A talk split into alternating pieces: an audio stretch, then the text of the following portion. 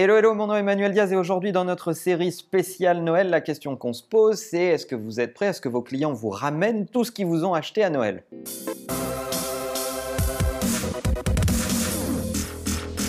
On le sait tous, Noël, c'est les ventes avant Noël pour faire les cadeaux, mais c'est aussi surtout le sport national, la revente des cadeaux de Noël juste après Noël ou le retour des produits qu'on vous a offerts parce que c'est pas ce que vous vouliez, parce que les gens ont des goûts de chiottes, euh, parce que ça vous plaît pas, parce que c'est le mauvais produit, la mauvaise référence, la mauvaise taille. Bref, vous allez avoir un flux de retours produits énorme. Est-ce que vous êtes prêt à le gérer? Et je ne vous dis pas ça par hasard, parce que une récente étude faite par Deloitte démontre que la return policy était un des facteurs de succès de tous les marchands à Noël, qu'ils soient des marchands physiques en magasin ou des marchands e-commerce sur Internet.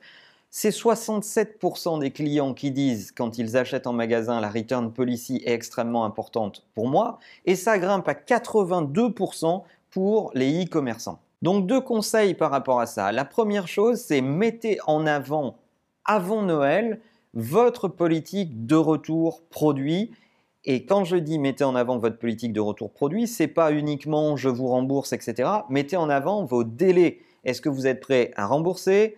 Quel type de remboursement? Est-ce que c'est du cashback? Est-ce que c'est euh, un avoir, euh, une carte cadeau, etc., etc. Tout ça a un impact sur la décision d'achat et mettez en avant également le délai pendant lequel euh, vous allez traiter ces return policy. Est-ce que vous allez faire ça sous 24 heures, sous 48 heures, sous une semaine? Parce que quand j'ai offert un cadeau à Noël, je veux être en capacité de pouvoir le délivrer autour de Noël ou d'ajuster le tir après Noël si je me suis trompé, mais pas l'offrir au mois de février. Et la deuxième chose, c'est évidemment dimensionnez-vous en interne pour traiter cette politique de retour. Est-ce que vous avez bossé avec votre logisticien? Est-ce que vous avez surstaffé vos équipes après Noël pour pouvoir gérer cette politique de retour?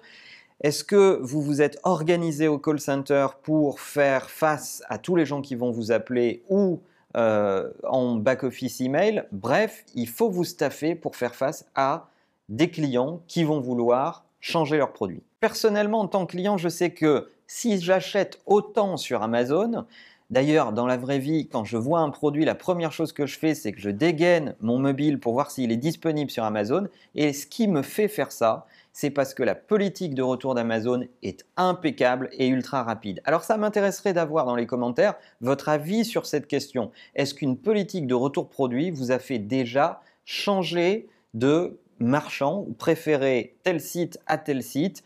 Et si oui, euh, racontez-nous vos pires expériences de return policy ou vos meilleures expériences de return policy dans les commentaires.